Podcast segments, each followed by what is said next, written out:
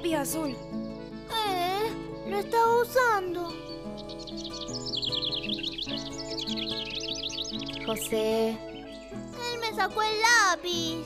¿por qué no probás pedírselo? ¿Me lo das? Pedile más fuerte, José, que no te escucha. ¡Devolveme mi lápiz! Gracias. Chicos, no sigan. ¿Nos contás un cuento? No sé. ¿Quieren? Yo sí. ¿Por mí? Aviso que este es un cuento de miedo. Trata de un pueblo, de un ogronte y de una nena. El ogronte no tenía nombre, pero la nena sí. Algunos la llamaban Irenita y yo la llamo a mi modo. Irulana. Conviene empezar por el ogronte, porque es lo más grande, lo más peludo y lo más peligroso de esta historia. No todos los pueblos tienen un ogronte, pero algunos tienen. Y este tenía. Cuando se terminaba la tarde y el sol se ponía rojo, la cabeza peluda del ogronte brillaba como la melena de un león inmenso. Y la gente del pueblo sentía mucho miedo. La gente, en cuanto se despertaba la mañana, pensaba, ¿cómo habrá amanecido el ogronte hoy? Era importante saber cómo había amanecido el ogronte. Por ejemplo, si el ogronte estaba resfriado, había que reforzar las puertas y las ventanas para que no se abrieran de golpe con los estornudos. En cambio, si el ogronte se ponía a picar cebolla, había que salir con botas y hasta con botes llegado el caso.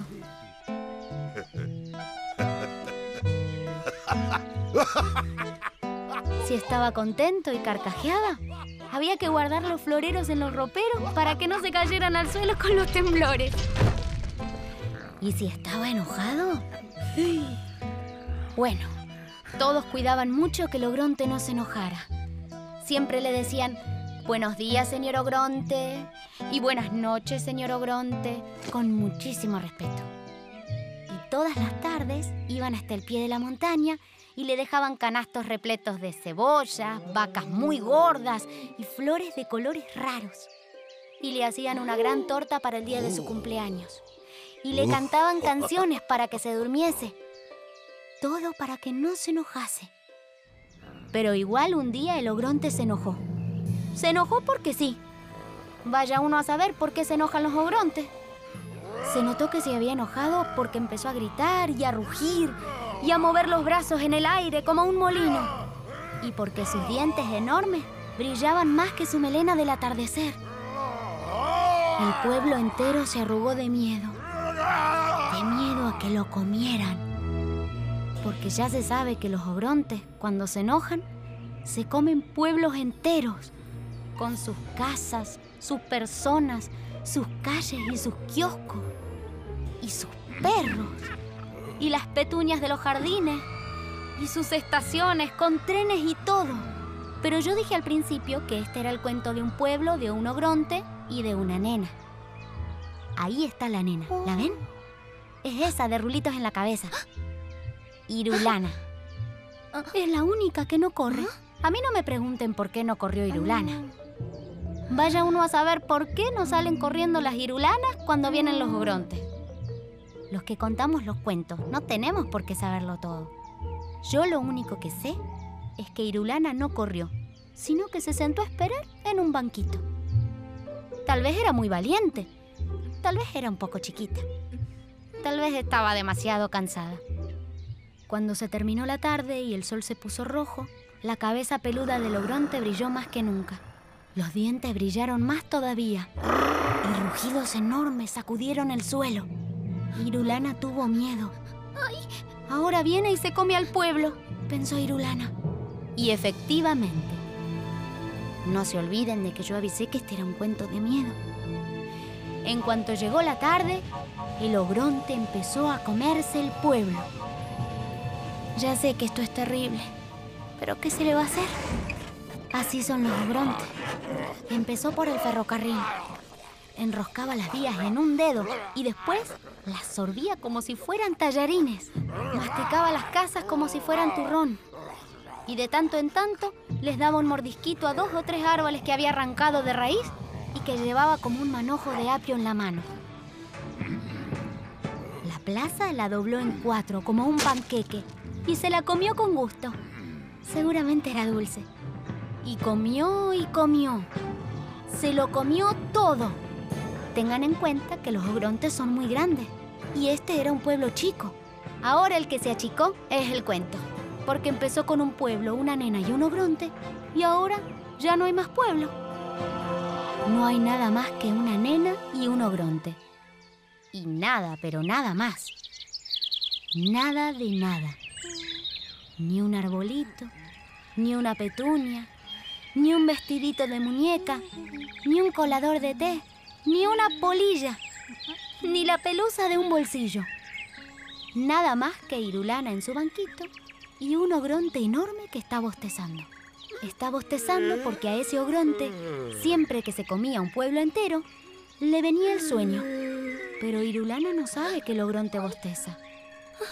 Tiene tanto miedo que cerró los ojos. El ogronte da uno, dos, tres pasos más. Y los pasos de los ogrontes llevan muy lejos.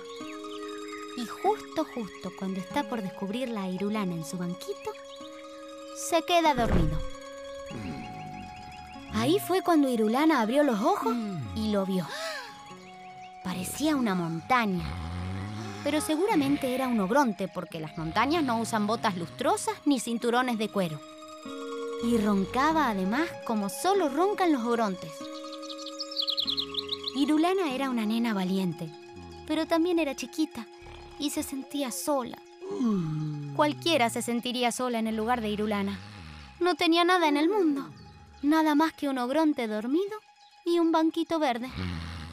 Y eso no es nada, es muy poquito, sobre todo cuando el aire se pone negro y la noche se pone oscura. Oscura, pero oscura, oscura, oscurísima y oscura. La luna no había salido todavía y las estrellas estaban demasiado lejos. Entonces Irulana se puso de pie en su banquito, que como estaba tan negro todo, ni siquiera era un banquito verde. Y gritó bien, pero bien fuerte, lo más fuerte que pudo gritar.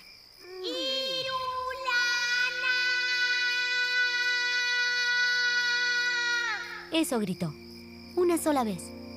Y aunque Irulana tenía una voz chiquita, el nombre resonó muy fuerte en medio del oscuro. Y el nombre creció y creció. La I, por ejemplo, tan flaquita que parecía, se estiró muchísimo. No se quebró porque era una I muy fuerte.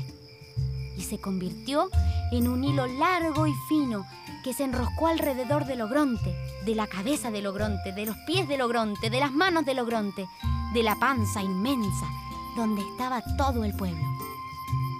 Y la R se quedó sola en el aire, rugiendo de rabia, porque las R's rugen muy bien, mejor que nadie.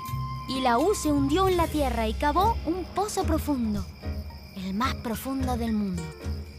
Y entonces la R, que rugía como una mariposa furiosa, hizo rodar al ogronte hasta el fondo de la tierra. Una de esas ustedes ponen caras de no puede ser y se ríen y dicen que una palabra no puede hacer esas cosas. Y yo digo que sí puede. Prueben si no de decir una palabra importante, una sola, en medio de una noche oscura y al lado de un ogronte. La lana de Irulana se hizo un ovillo redondo y voló al cielo para tejer una luna. Hizo bien, porque entre una lana y una luna no hay tanta diferencia. Entonces la noche se iluminó. Aquí está, toda iluminada. Ahora sí se puede ver bien lo que pasa en este cuento. Hay un ogronte enterrado en un pozo muy profundo. Tan profundo que casi ni se ve que lo ataron como un matambre. Y hay una nena chiquita que mira la luna llena desde arriba de un banquito. Parece que no hubiera nada más, pero si miran bien, allá lejos, en el fondo, hay un montón de gente que vuelve. Si acercan la oreja, tal vez oigan la música. Porque traen guitarras, violines y panderetas. Vienen a fundar un pueblo. Y este cuento se termina más o menos como empieza. Había una vez un pueblo y una nena. Ogronte, en cambio, no había. Algunos pueblos tienen ogronte, pero este no tenía. Es un cuento un poco igual y un poco diferente. Eso sí, seguro que no es de miedo. ¡Listo! ¡Ya terminé! Pedro, creí que estabas escuchando el cuento. Lo escuché, me gustó. Hice este dibujo. Es un ogronte. Me falta dibujar el cielo. Toma, te lo presto.